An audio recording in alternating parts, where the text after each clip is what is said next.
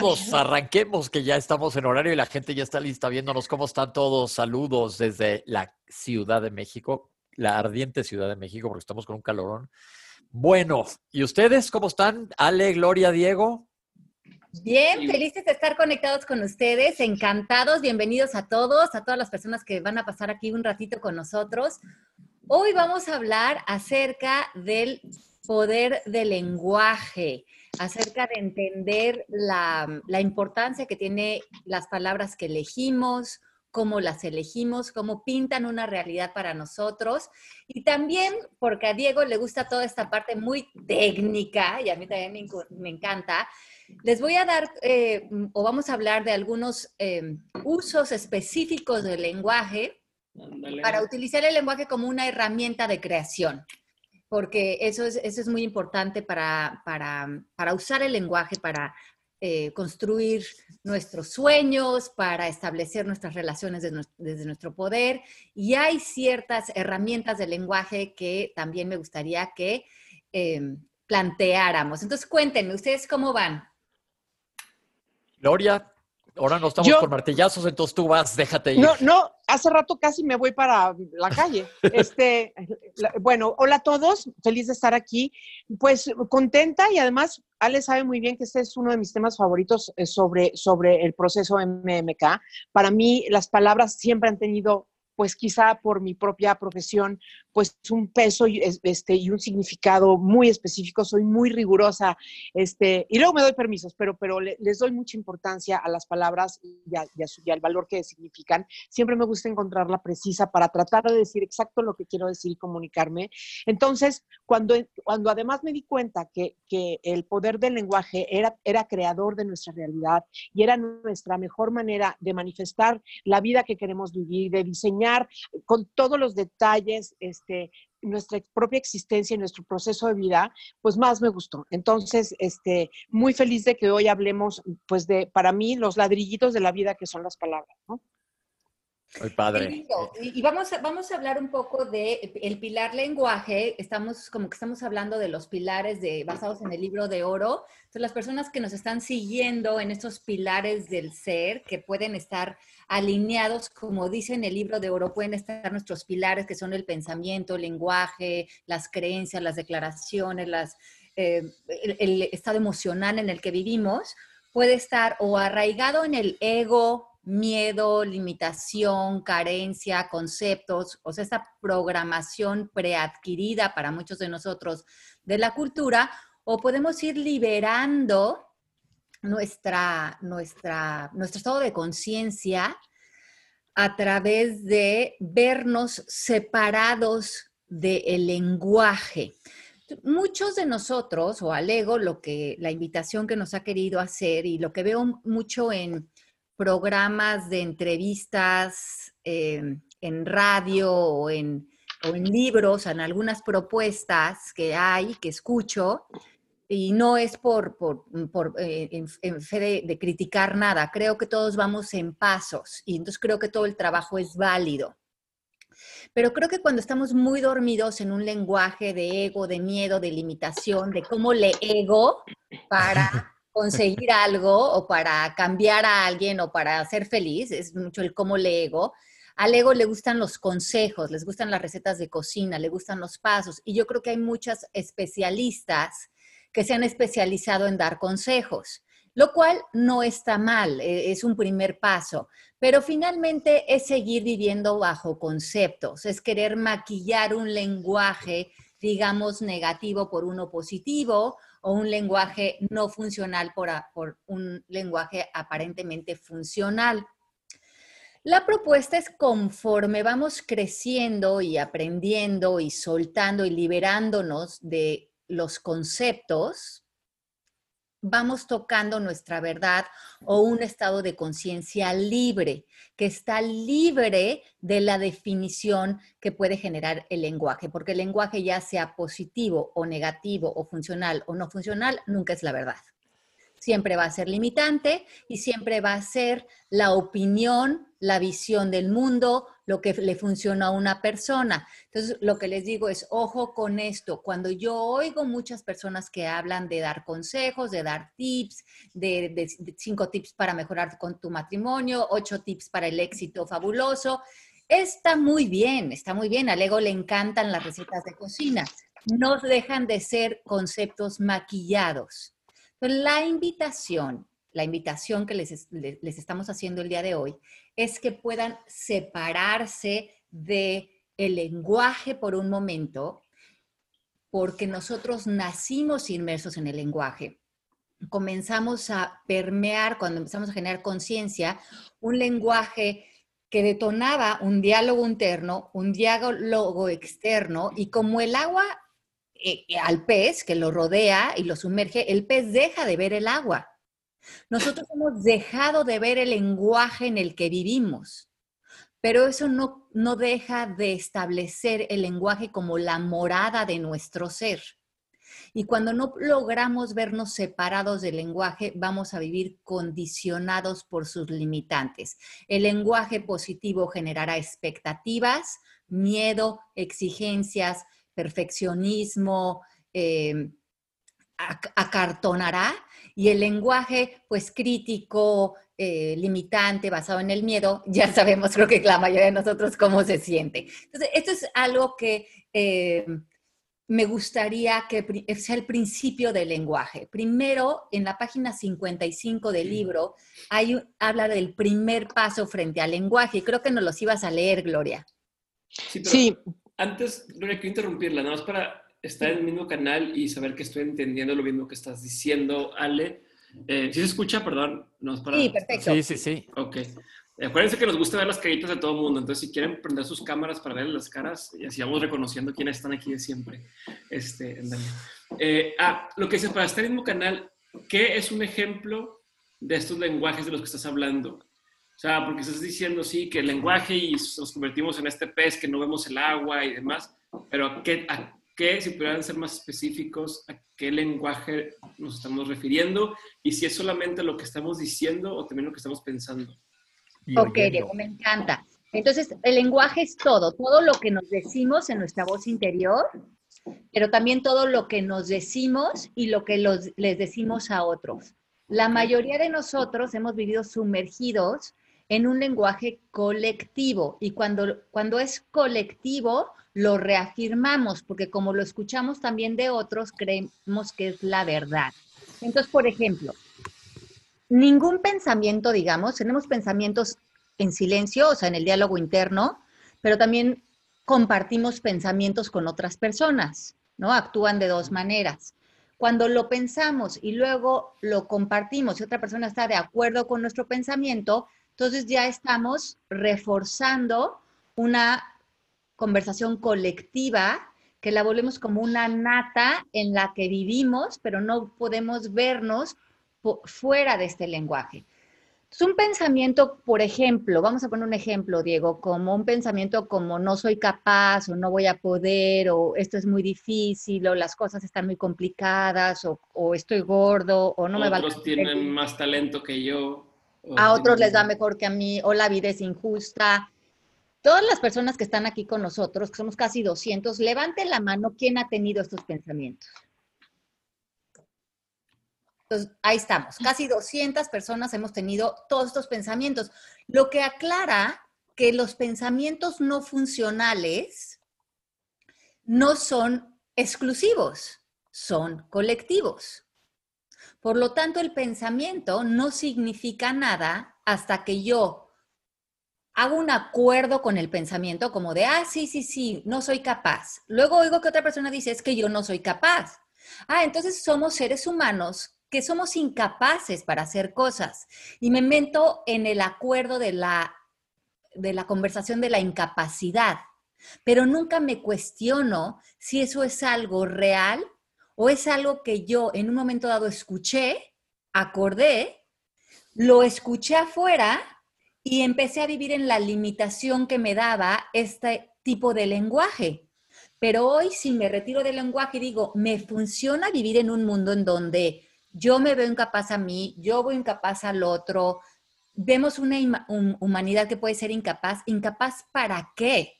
¿En función de qué? ¿Cómo se come eso? Pues para el ego a la mejor, pero para la conciencia, para el amor, no hay seres incapaces o capaces. Hay seres amorosos, hay seres en paz, hay seres despiertos, hay seres eh, creativos, hay seres con intuición, hay seres creativos.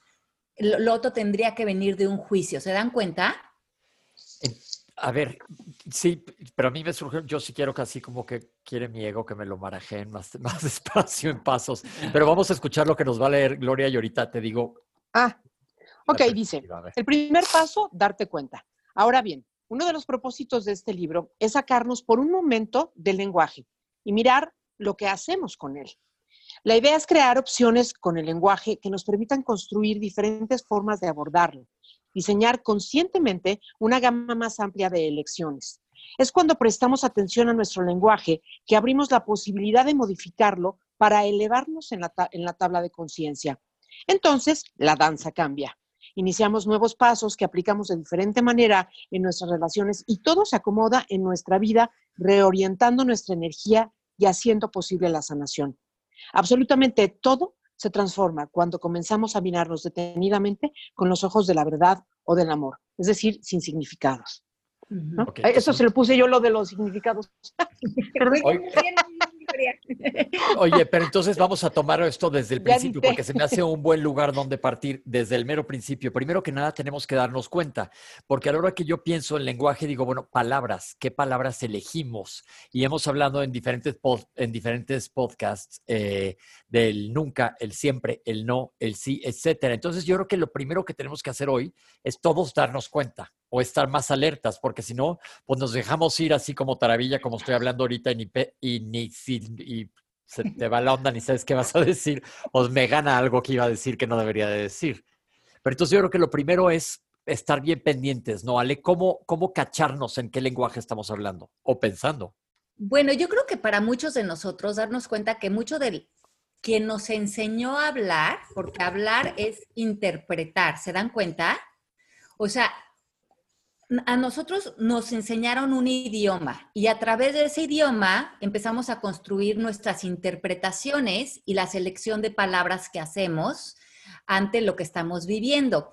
Y quien nos enseñó a hablar a muchos de nosotros fue el canal de las estrellas. Pedro Infante, eh, Disney, eh, las telenovelas, eh, los, ricos también lloran, Rina, bueno, ya estoy denotando mi edad, me va a decir aquí Mari, ¿verdad? A ver, Diego, ¿cuáles son las tuyas? Rina.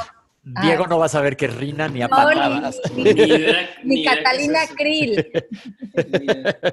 No, pero me tocaban otras también así de dramáticas. La Rosa de Guadalupe, a lo mejor. No, bueno. Yo veía series. Pero series, también las series, ¿no? Entonces, para, para muchos de nosotros, cuando estamos absorbiendo este, esta, esta información a través de los medios de comunicación o de los libros o de las epopeyas místicas que, que, que, estudiamos.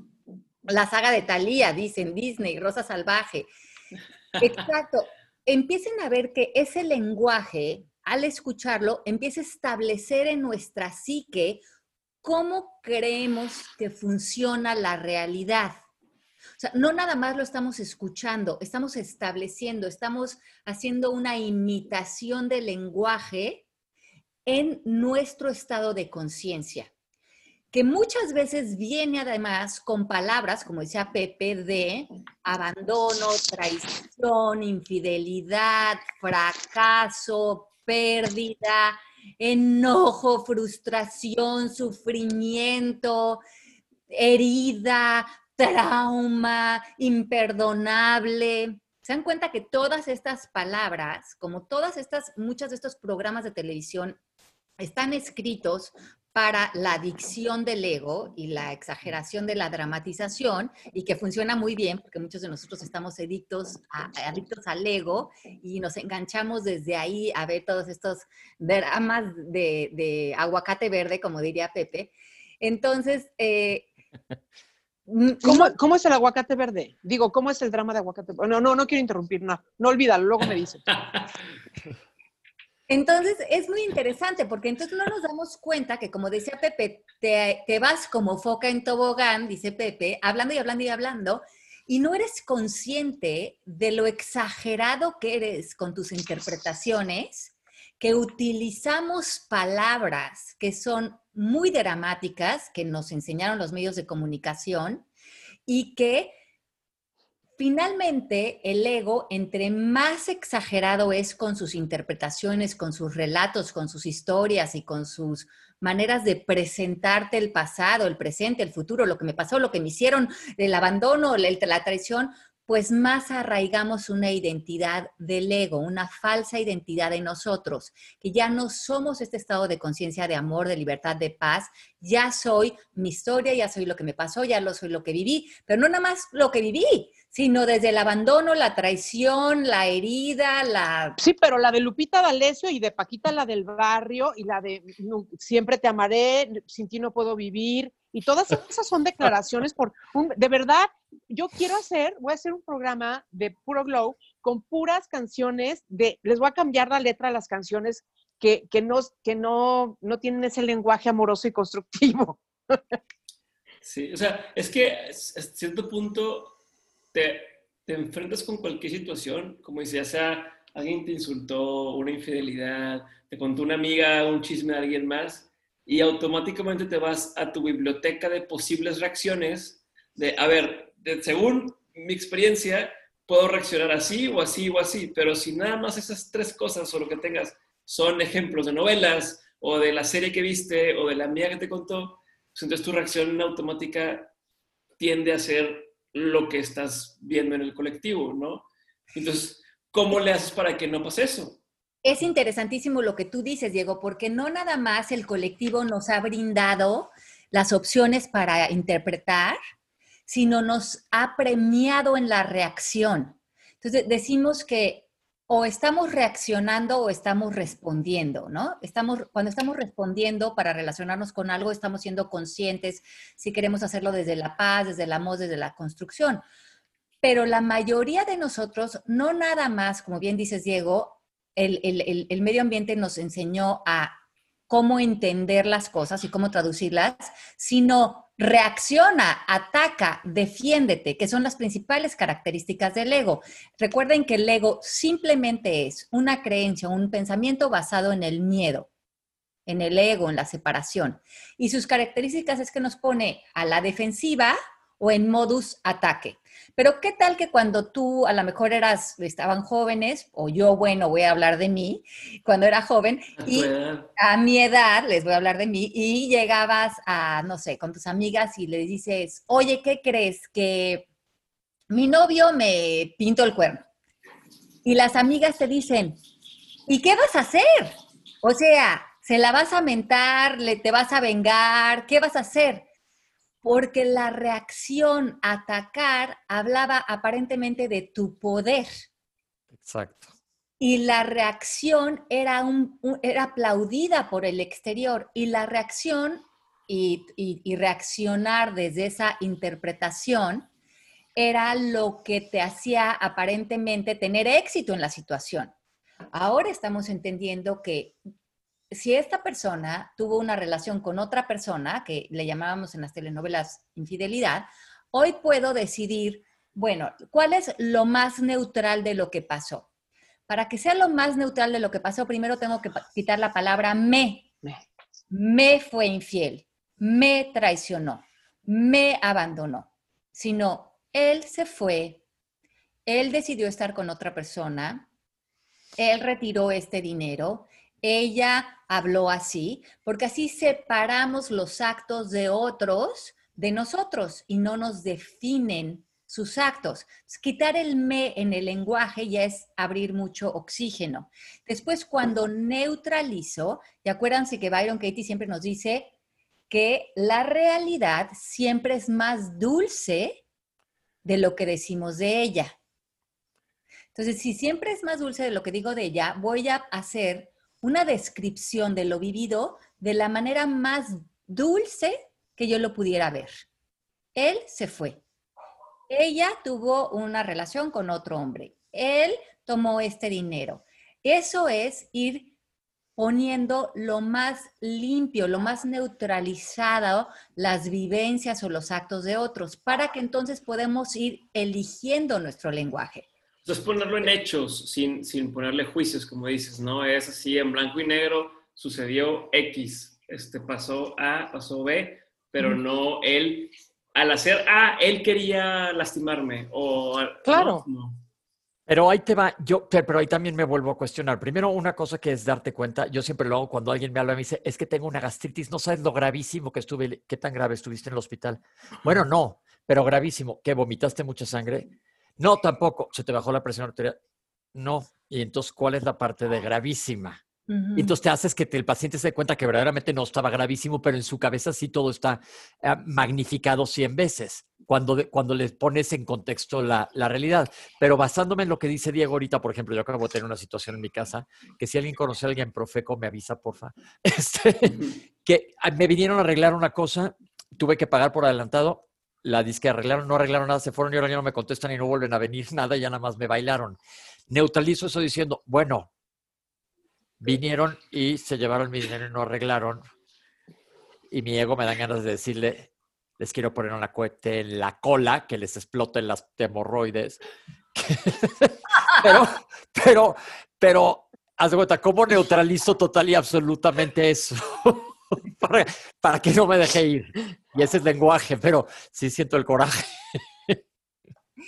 es que yo creo que aquí, Pepe, vamos a ver, todo lo tenemos que anclar a nuestro propósito del ser. Entonces, ¿cuál, ¿cuál es tu propósito del ser hoy en día? Luz. Luz. Entonces, ¿te vas a comprometer a la luz o te vas a comprometer al significado que le das a eso? Ajá. eso no te puede mover de la luz sin el significado. O sea, si tú no pudieras volver a pensar nada acerca de que vinieron, arreglaron y no quedó y ya nadie te contesta, si no si llegara alguien y se llevara ese pensamiento de tu mente, ¿cómo estarías? Pues sí, estaría más tranquilo, pero entonces, haz de cuenta, sí, lo tengo y estoy, bueno, pues ya ni modo, ya me bailaron, ya pasó. Me dice alguien aquí, mándales luz, pero sí, me mandar así como con un rayo de electricidad, me da ganas de mandar. pero haz de cuenta, lo dejo ir, pues mira, es que tienes dos opciones, como dice Byron Katie, si te peleas con la realidad vas a perder el 100% de las veces. Yo sé, sí, Entonces, parece que este momento presente solamente existe, en este momento solo puedes elegir una cosa, en este momento, o la luz o el pensamiento. Ya sabes en dónde te está poniendo el pensamiento y sabes en dónde te pone la luz. Es tu compromiso. ¿Cómo quieres utilizar este momento, este instante? ¿Cómo quieres estar en presencia o en ausencia? Cuando estás en presencia estás en luz y cuando estás en ausencia estás en tu cuento de que no lo Malditos. Sí, tienes toda la razón. Prefiero estar en luz, aunque admito que estoy ardido. claro. no, yo no le digo que, no, que, nieguen su coraje, si en un momento dado eso es lo que hay que experimentar, eso es lo que hay que experimentar. Pero, ¿cuánto tiempo se van a quedar? Como dice Marisa. Ah, no, pues ya la goma. Van a, poner su casa de campaña, a instalarse, a vivir ahí en, en el ojo, en la frustración, en la... ¿Para qué? ¿Cuál sería el fin de eso? ¿Para qué le entregaríamos nuestro poder a algo afuera de nosotros? Si la manera en que damos nuestro poder es a través de nuestro lenguaje. No de, ninguna otra manera. Nadie puede tener nuestro poder si nosotros no lo otorgamos a través del lenguaje. Check. Más Diego. Hay muchas, preguntas. No, hay muchas preguntas. No sé si, si se momento de empezar a responder algunas. A ver, ahora le claro que sí. hay una que me gustó mucho de Elena Arriba, que no tengo ni idea cuál es la respuesta y quiero que ustedes me ayuden. Dice, ¿cuál es el poder del silencio dentro del lenguaje? Ya estamos hablando del lenguaje ahorita. Pero el no lenguaje, ¿cuál es el poder? Ok, entonces vamos a hablar del silencio, porque existen varios silencios. Muchas personas pueden estar en silencio, aparentemente verbal, pero la mente está pegando de gritos. Entonces ese sería un silencio aparente, pero gritos internos. Como me acuerdo que una vez tenía yo un estudiante que estaba haciendo una sesión y me dice, cuando estoy en mi casa en la tarde, me pone de muy mal humor que llega mi marido pegando de gritos cuando yo estoy en una armonía divina con mis hijos, pasándola bien, y este señor llega y grita, y a mí me pone furiosa. Y le digo, ¿y qué, le expresas? Y me dijo, no, no le expreso nada, nada más me pongo furiosa. Y le dije, ¿y no será que entonces tú te pones también a gritar en silencio? y que estás Sí. haciendo exactamente lo mismo que él hace en voz fuerte. Y me dijo, lo acabo de ver. Claro, cuando él llega y grita, yo estoy gritando, ¡ay, que te calles! que por qué llegas pegando de gritos? Y eso es lo que está pasando en mi aparente silencio. Entonces, ella se estaba haciendo la elevada, ¿no? Con él de, yo estoy aquí en armonía y no grito, pero por dentro estaba habiendo la resonancia. Y eso es lo que nos pasa a muchos de nosotros, que no vemos cómo estamos resonando con el exterior. El siguiente silencio, que ya es el silencio de la mente, es un silencio en el que el ego puede hablar, los juicios pueden estar ahí, pero la atención no está en ese lenguaje limitante, sino la atención está en posibilidades, en paz, en, en- creatividad, en inspiración. Esto empieza a suceder cuando ya humildemente reconocemos que aquello que pensamos no es importante. Ok. Ok, yo, por ejemplo, ahorita vamos a regresar a mi ejemplo. Yo ya pienso que esto no es importante, ya pasó, pues ya ni modo, ya next, ¿no? Sí. Ya lo dejé ir. Entonces ahí estoy cambiando mi lenguaje. En dentro de mis pensamientos, ni siquiera estoy haciendo mi berrinche de ardazón absoluta interna. Entonces, cuando, cuando, cuando tú le quitas tu atención a eso, le quitas No se la he quitado. No, no, ya se me está quitando, ahí va. y ya tu atención la estás poniendo a lo mejor en otra cosa, en el aprecio, en este momento, en... Compartir aquí con ustedes más bomba, pres- el momento presente. Así es. Ok. Ok, no, pues sí, es que sí son ejemplos claros y digo, digo, me pasa a mí, pero ustedes seguros han de identificar que les pasan cosas así igual a cada rato. Me preguntaban de la llave de mi edificio, ya lo dejé ir, ya hasta se me había olvidado. ¿Ves? Te lo juro, ya se me había olvidado. Si alguien quiere venirme a asesinar, puede subir perfectamente. Ok. No, sí, pues es que es la neta. Y Oigan, es el lenguaje que estamos hablando. ¿Y cuántos de ustedes, por ejemplo, hace, a lo mejor hace un mes estaban furiosos por algo y hoy les digo, oye, ¿y eso de lo que estabas tan enojado, como dices tú, Pepe, o cualquiera de ustedes que están aquí con nosotros, de qué ya no me acuerdo? Cuando le retiras tu atención, le retiras todo tu poder. ¿En dónde Que, está eh, tu atención? Sí, sí, sí, eso sí es cierto. Que eso es lo que, lo que me hace mucho clic de cuando hablas del poder del lenguaje y, y especialmente como herramienta de creación, porque hace rato lo mencionaste y ahorita otra vez, como que entra un punto en el que depende cómo abordas el problema o la situación, por no decirle problema, o sea, y cómo incluso cómo lo describes, cambia por completo si lo ves como una oportunidad o si lo ves justamente como un problema o si te da oportunidad de hacer más cosas. O sea, nada más la forma en que lo nombras o lo etiquetas cambia por completo y creas una cosa distinta a lo que podría ser para cualquier persona, ¿no? Claro.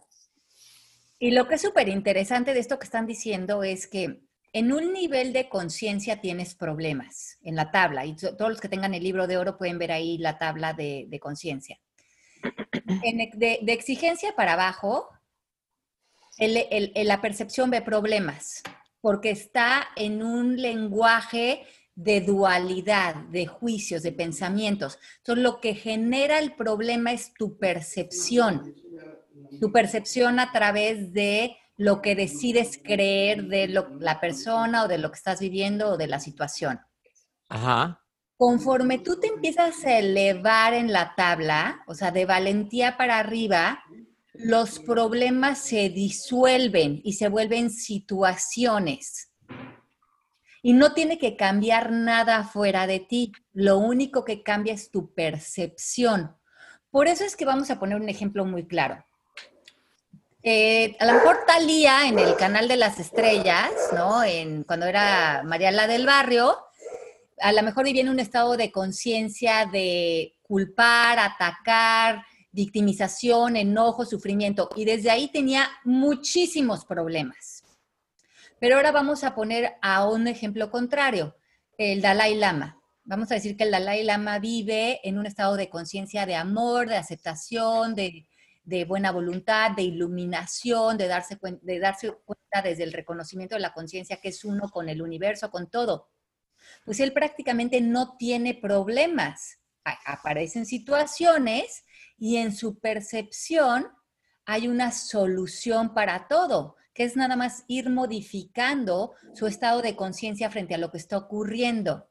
Entonces, hablar de problemas es, hablar, es lo mismo que decir, tengo una percepción atada al ego que a través de lo que del lenguaje que elijo para interpretar o relacionarme produzco problemas, pero cuando retiro la atención a ese tipo de lenguaje, me desengancho y eh, me, me, pongo a mí mismo en un estado de conciencia, de amor y de aceptación que mi misma percepción ya eh, eh, deshace esa, esa, esa, idea, esa concepción. Entonces, por eso es que Marian Williamson o el curso de milagros dice que un milagro es un cambio de perspectiva, es moverte del miedo al amor y que ese sería el milagro, que no tiene que cambiar nada afuera, pero que está cambiando a nivel profundo el lenguaje, lo que interpretas, los lentes con los que ves la vida.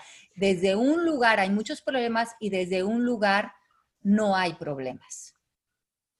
Ale, hay una pregunta que me parece padrísima porque justo dice, eh, dice Máximo, tengo una duda, venimos hablando del uso peyorativo del lenguaje, pero ¿qué hay del ego exagerado? Del opuesto de lo que venimos hablando. En vez de sentirse mal o no capaz, sentirse demasiado bueno, exitoso, maravilloso y no trabajar, ¿qué tal que siempre evito lo que la gente dice, perdónenme, y no trabajar para en verdad ser exitoso? O sea, ya nada más creértelo y decir, soy, soy maravilloso, Gordolfo Gelatino. Está bien. Pues, es que mira, yo creo que no hay nada bueno ni malo, simplemente lo que te funciona. Por eso yo les digo que tomen como base su propósito del ser. ¿Cuál es el propósito del ser? Todas las personas que están aquí escuchándonos eh, pueden elegir propósitos como luz, amor, armonía, paz, cualquiera de los que están en la tabla de conciencia por arriba, porque eso te pone en unidad. Ahora, si, a ti lo que te da paz es decirte que eres lo máximo y que toda la vida está a tus pies, eso te funciona para estar en paz, pues bravo qué bien, o sea, es que da igual, es que no hay nada bueno ni malo, simplemente hay conversaciones que construyen y conversaciones que destruyen. Y tú tienes que elegir cuáles son las que van a ir de la mano contigo. Ahora, también hay una vida fuera de las conversaciones que es una vida cuando estás entregado en presencia, cuando estás en comunión con el presente y no te estás relacionando desde el lenguaje, sino te estás relacionando desde tu estado de conciencia. Y esto sería lo ideal para vivir en utilizando como recurso la sabiduría, la intuición, la creatividad, la inspiración, porque si no, en vez de que estemos usando la sabiduría, la inspiración, la creatividad, el conocimiento que viene con el amor y con lo que hacen ustedes, estamos usando como recursos todos los dogmas de programación que nos ha dado la cultura para tratar de entender la situación, para ver cómo voy a interpretar la situación, para definir quién soy frente a la situación y todo es a través de un cassette preadquirido. ¿Se dan cuenta de la diferencia? O vivo desde el cassette de la programación o vivo desde la inspiración y mi sabiduría. Entonces, ¿cómo ir defragmentando lo que ya traemos en la cabeza? Exacto. Ir, quitándole, haz de cuenta, en vez de estas personas, que, bueno, ya pasó, en vez de decir estos hijos de su maldita madre, unas personas, voy a decir nada más. Y estoy quitándoles el título, aunque por adentro siga pensando otra cosa que ya cuando saca el programa ya se me va a olvidar, pero por lo pronto, nada más es ir haciendo conciencia de lo que estoy yo determinando en cuanto al lenguaje. Claro, en según tu propósito, porque si tú, por ejemplo, también, si tú quieres vivir abajo en la tabla del conciencia, culpando, enojado, frustrado, sufriendo, tampoco está mal. O sea, como les digo, no hay nada bueno ni malo. Y, y a lo mejor a veces decimos, ¿sabes qué? Yo sí me voy a quedar aquí un ratito en el canal de las estrellas, porque el foro 2 de Televisa me parece que ahorita es lo que necesito y quiero sufrir, patalear y estar aquí un rato pero lo que quiero que sepan es que hay una salida del foro 2 del canal de las estrellas por si quieren otro, otro paisaje. Y esa salida o ese cambio lo da el lenguaje. No tenemos que cambiar nada afuera. habría que ver qué estamos eligiendo nosotros reforzar en nuestros lentes. Y como hemos hablado en nuestros días, el libro de oro habla de eliminar los lentes de la carencia y del sufrimiento en nuestro estado de conciencia, en nuestra percepción. Ok. Pepe, te dicen que ya, que ya lo superes, te dice Ivonne. Pues en esa sando, pero tú crees que es en esa sando, en esa sando. Oye, vas a, hacer, a replicar el ego en eso cuando todo, cuando enseñamos este tipo de cosas. ¿Qué tal que el ego brinca y dice, pues es que suena muy fácil lo que dicen, pero es muy difícil? Exacto. Y, entonces reforzamos este, e, esto, esta idea de que, de que como, si fuera, oye, como si fuera fácil vivir en el drama. Yo lo probé durante años y no era nada fácil vivir con todos estos cuentos, con los reclamos, culpando, atacando. Eso sí me pareció muy complicado. Yo también viví años así y sí, ya no quiero, pero de repente pues uno regresa al foro 2, como dice claro, claro, de repente te tropiezas y te dan ganas de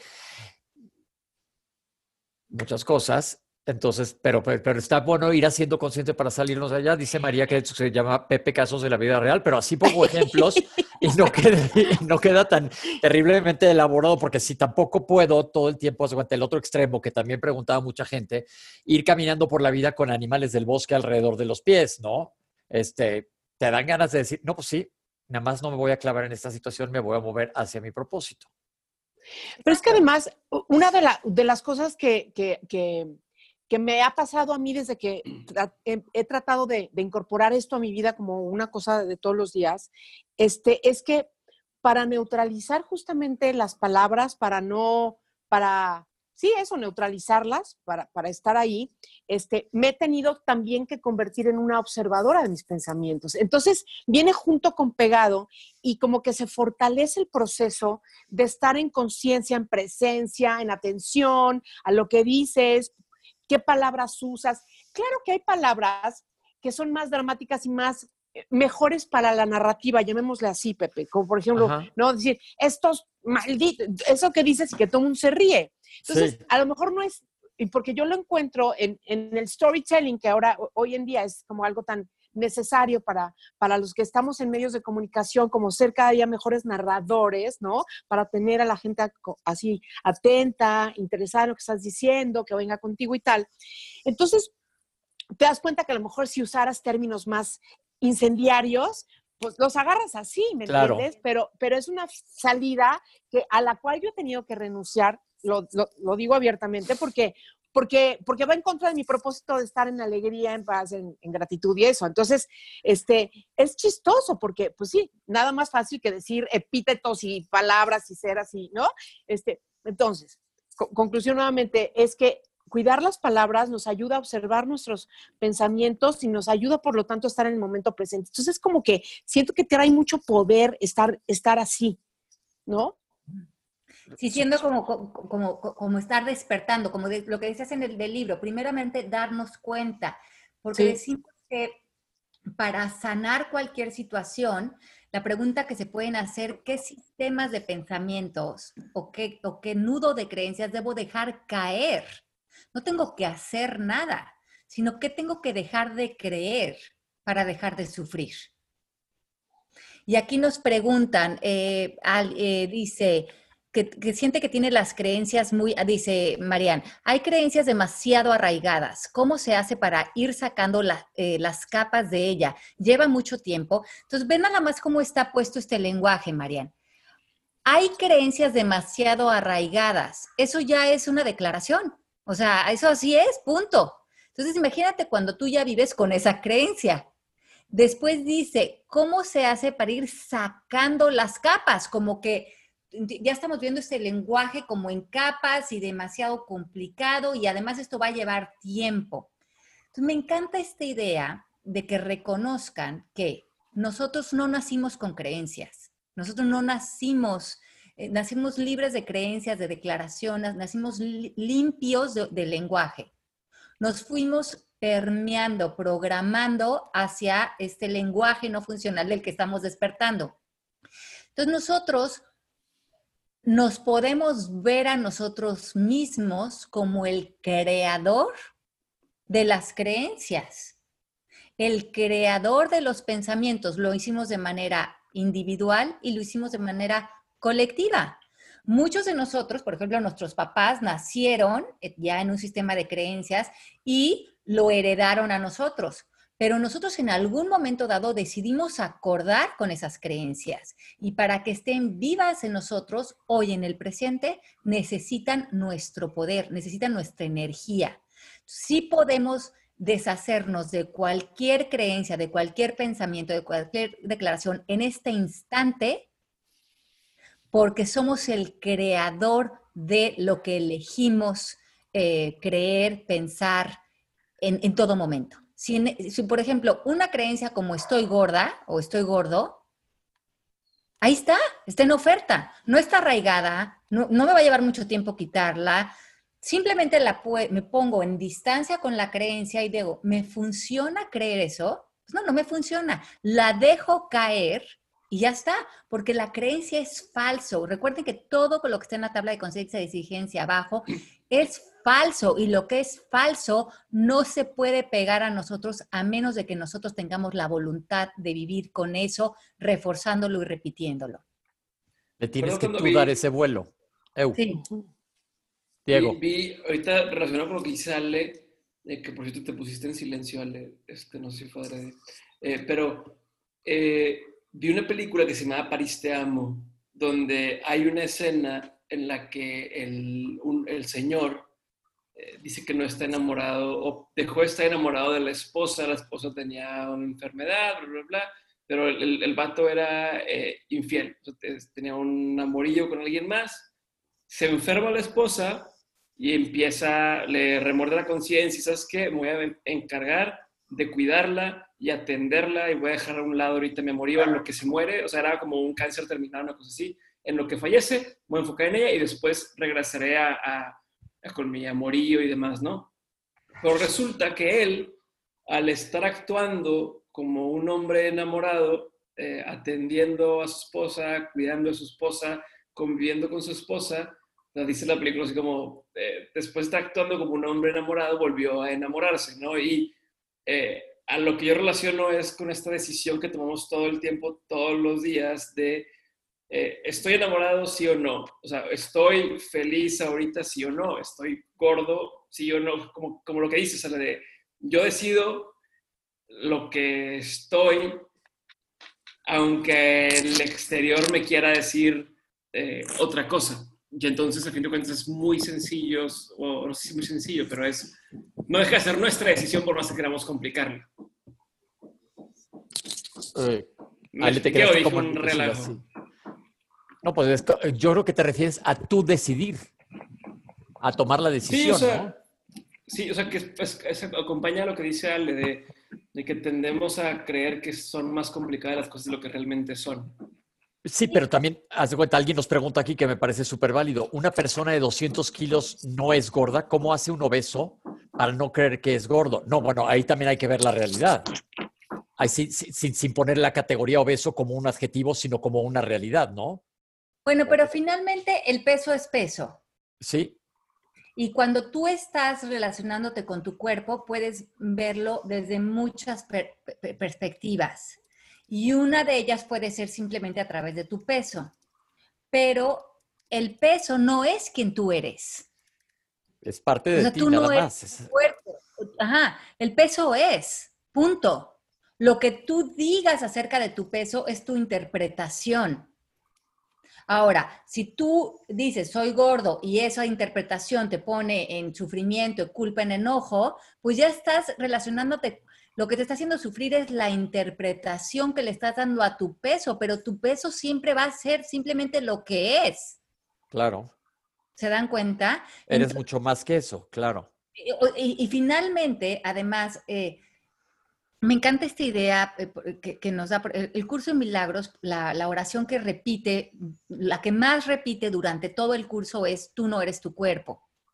Es la que se repite creo que más de 200 veces porque lo que quiere el curso de milagros que nosotros entendamos con esta lección tan repetitiva es que el ego cree que somos lo que evidencian los cinco sentidos.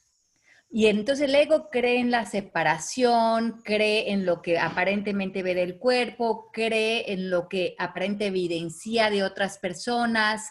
Y es la manera más limitante de percibir la vida, a, a partir de lo que crees que te, que te, que te regala como la verdad los cinco sentidos.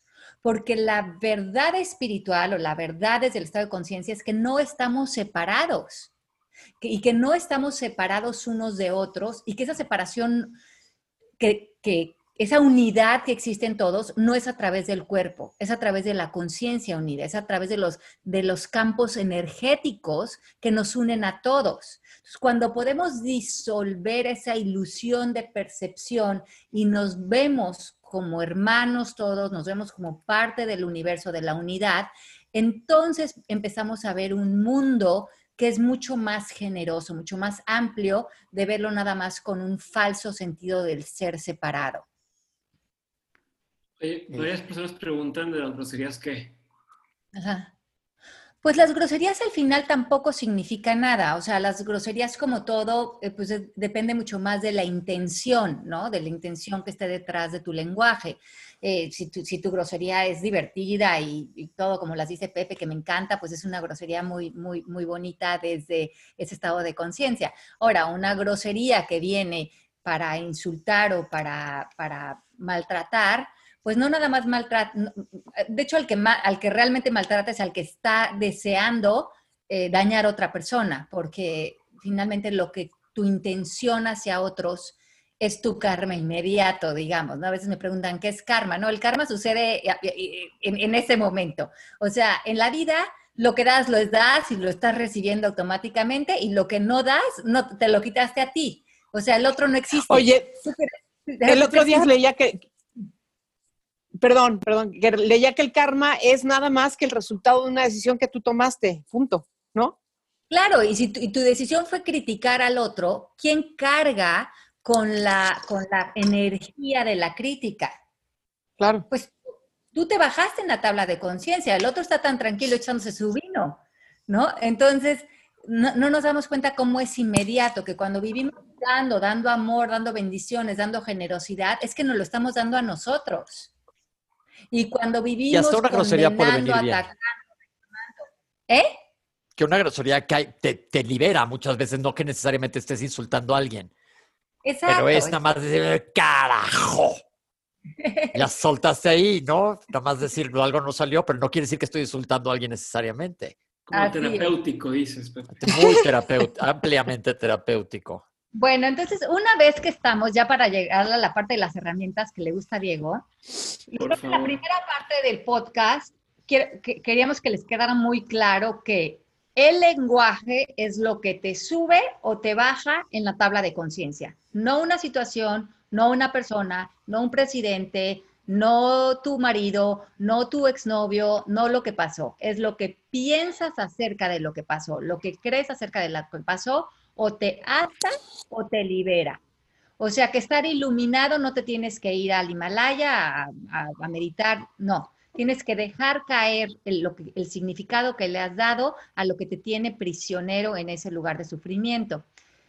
Una vez que entendemos esto y cuando ya estamos libres en, de valentía para arriba en la tabla de conciencia, extendemos un lenguaje poderoso y este lenguaje poderoso tiene cuatro herramientas. Número uno, pedir.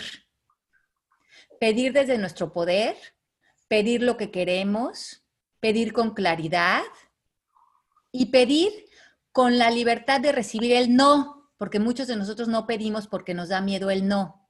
Sentimos que el no va a significar no eres suficiente, no mereces. Rechazo. Ajá, rechazo. Y la gente que no pide, que no es clara con sus peticiones, se va quedando muy carente porque la petición es la puerta a la abundancia.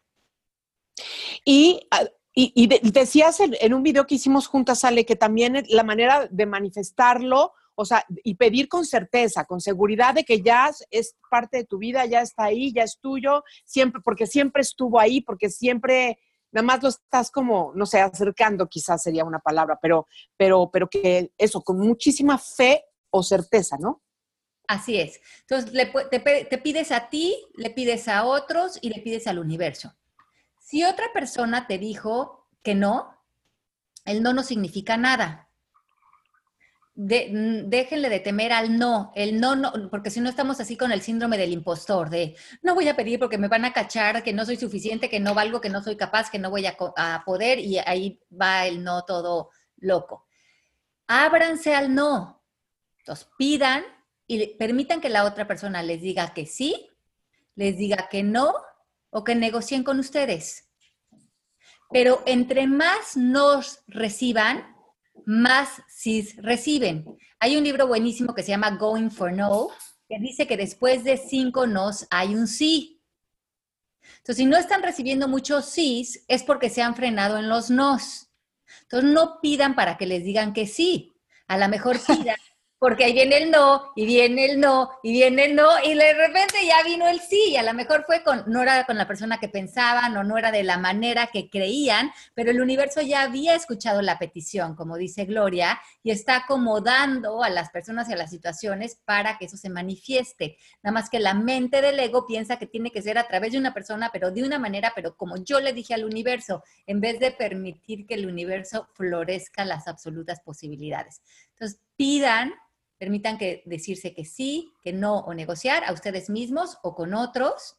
Y una vez que tienen el sí o una negociación, muévanse a la promesa. En la promesa, oigan esto, y sobre todo los que somos de México. No, la promesa no es sí, órale, ahí sí, cuando quieras. Bueno, pues ahí nos hablamos. Ah, pues suena bien. Ahorita, al ratito. Al ratito. Sí, órale, va. No, tenemos que cerrar las promesas con cómo, cuándo, qué vamos a manifestar, a qué hora, con el mayor detalle posible. Y las dos personas tienen que estar enteradas de esto. Por ejemplo, el tema como ando con un casado y qué tal, no, ya el año que entra se va a divorciar y ya nos vamos a casar. Ajá. Ah, ya me lo prometió. Sí, pero ¿cuándo, cómo y dónde? Exacto. Entonces, si vean, si ustedes en su vida tienen promesas abiertas, oye, ya, más o el sueldo, ¿sí? ¿Cuándo? No, ya, ya le dije al jefe el otro día, bueno, le eché una indirecta y como que, como que vi como que me puso cara de que sí. Ese es mucho de nosotros, el lenguaje de, de muchos de nosotros en la cultura latinoamericana. Sí siento que esto es una cuestión cultural más, este, la veo más común en nuestra cultura que en la cultura americana. Entonces, me gusta mucho a mí trabajar con lenguajes sólidos porque construyen futuros sólidos en empresas y en familias y dejan afuera la queja, la manipulación, las indirectas, estar sentidos, que es un desgaste de energía y de tiempo para las relaciones. Sí, no, ok, cuándo, cómo, dónde y qué vamos a manifestar. Y de ahí se crea un compromiso, se crea un nuevo futuro. Y otras es buenísimo en la casa, ¿eh? ¿Verdad? A ver, Diego, Oye, pues, eh, este, te toca limpiar los platos o eh, recoge tal cosa. Y entonces aquí todo lo dividimos, pero a veces es, este, ahora te pido a ti, por favor, que hagas esto que me tocaba a mí, etcétera. Y desde que aprendí eso que dijiste, ya es, sí, pero mañana en la tarde.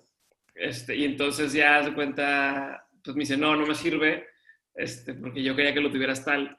O este, digo, no, pero lo puedo hacer tal. Y nada más de decir eso, queda bien claro y es un... O sea, pareció lo que tú decías la vez pasada, no sé si lo dijiste aquí o en otros los podcasts, de que llegaste a tu casa y tu esposo dice, oye, es que está todo tirado, este, tienes un relajo, eh, y entonces dices, va, lo voy a limpiar y, y acuerdas cuándo y ya, ya no te peleas, ya no discutes, ya no hay broncas, porque muchas de las broncas eran de, yo decía, sí, sí voy a limpiar los trastes, pero en mi mente era después de tener dos juntas que tengo y después de una llamada y tal. Y entonces pasaba una hora, oye, es que te dije hace una hora que lavaba los trastes y no, me, no veo nada. Y hacer la pelea cuando ahorita ya es, sí, en cuatro horas. Y eso es lo que dices es muy lindo. A mí me ha ayudado muchísimo con mis hijos y con mi familia, con, con Genaro, mi esposo, mis hijos que son adolescentes, ahorita tienen 17 y 18. Esto yo lo aplico con mis hijos desde que tienen 8 y 10 años, chiquititos. Y es muy claro porque haces las peticiones haces muy clara tu petición desde ti, la otra persona te puede decir sí, no, negociar y ya está, y dejas afuera todo lo impráctico. Y por ejemplo, el otro día ese que digo que contabas, que entró Genaro a mi, a mi, a mi recámara y estaba, has hecho un relajo y me dijo, no, no, es que este desorden, tal, tal, tal. Y yo le digo, ¿es una petición que recoja? Házmelo como petición y permíteme decirte sí, no, negociar. Para que no se oiga como, o sea, de, si es queja no me funciona, pero si es petición, entonces me abres la posibilidad de participar, de ser proactivo contigo en los acuerdos, ¿no? No, si es petición, Ale, perfecto. Si quieres, hoy a las seis de la tarde ya estará todo recogido. Entonces ya empiezas a dejar que te digas, pero con qué derecho él llega y se queja cuando él también deja tirado, lo que sea. No te metes en esos cuentos porque no tiene ningún sentido. Bueno, entonces la primera es la petición, la segunda es la promesa, la tercera es la declaración. Y hoy que estamos aquí, miren, 225 personas unidas, las declaraciones esculpen nuevas realidades, las declaraciones nos hablan de quiénes somos, las declaraciones hacen que veamos nuevas posibilidades, ponen, un antes y un después en la vida. Por ejemplo, la declaración de independencia. Puso un antes y un después para un país, la declaración de los declaro marido y mujer. Hoy, ¿qué les gustaría declarar en grupo, en colectivo que estamos, que pondrían un antes y un después para ustedes en su lenguaje? Y si nos pueden compartir en el chat, mejor aún. Me declaro una persona libre de eh, culpas o me declaro capaz de abrir mi negocio o me declaro en paz frente a este cuento que venía cargando o me declaro eh, eficiente en mi lenguaje, yo qué sé, o me declaro em, en, perdón frente a algo que me venía molestando, o me declaro, el, no y el sí también son declaraciones. ¿Y el cuatro?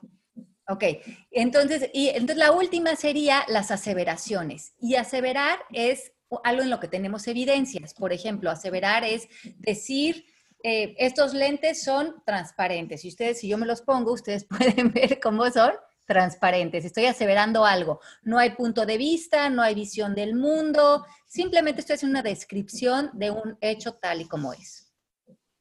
Lo que sucede con los seres humanos es que aseveramos nuestros puntos de vista, nuestros juicios, nuestros pensamientos. Por lo tanto, en vez de reconocer que todo el día mentimos, porque todo el día mentimos, porque nos decimos, nos, estamos mintiendo con nuestros puntos de vista, pero no los oímos como mentiras o como puntos de vista porque los aseveramos. Por ejemplo, no soy capaz. En vez de decir, bueno, ¿será que no soy capaz? Entonces ya lo hablo, lo, lo, lo hablo como con posibilidades de cuestionarlo. Pero cuando simplemente digo, no soy capaz, lo estoy aseverando. Y el inconsciente lo escucha como una verdad absoluta. Entonces, la invitación es que de aquí al próximo bootcamp de la próxima semana, empiecen a suavizar su lenguaje, terminando todas sus opiniones, sus juicios, sus ideas, sus narrativas con un signo de interrogación, para que dejen de ser aseveraciones y se vuelvan lo que son, simples opinioes que se pueden formar. Quedó claro, se nos acabó el tiempo. Tenemos que correr, tengo una declaración, tengo paciente, entonces tengo que correr. qué bueno, pero qué rico, qué rico. Pepe, pero tú, tú, cuéntales de tu programa de YouTube. Ah, sí, oigan, ya tengo un canal de YouTube, escúlquenlo, escúlquenlo, este, este revísenlo. Este, ahí está en YouTube. se esculca, Pepe? Se esculca con muchas ganas, se llama Doctor Pepe Bandera y ahí estoy poniendo cosas cortitas que espero que les sirvan a muchas personas y voy a estar también contestando preguntas allá. Y nos vemos aquí la próxima semana.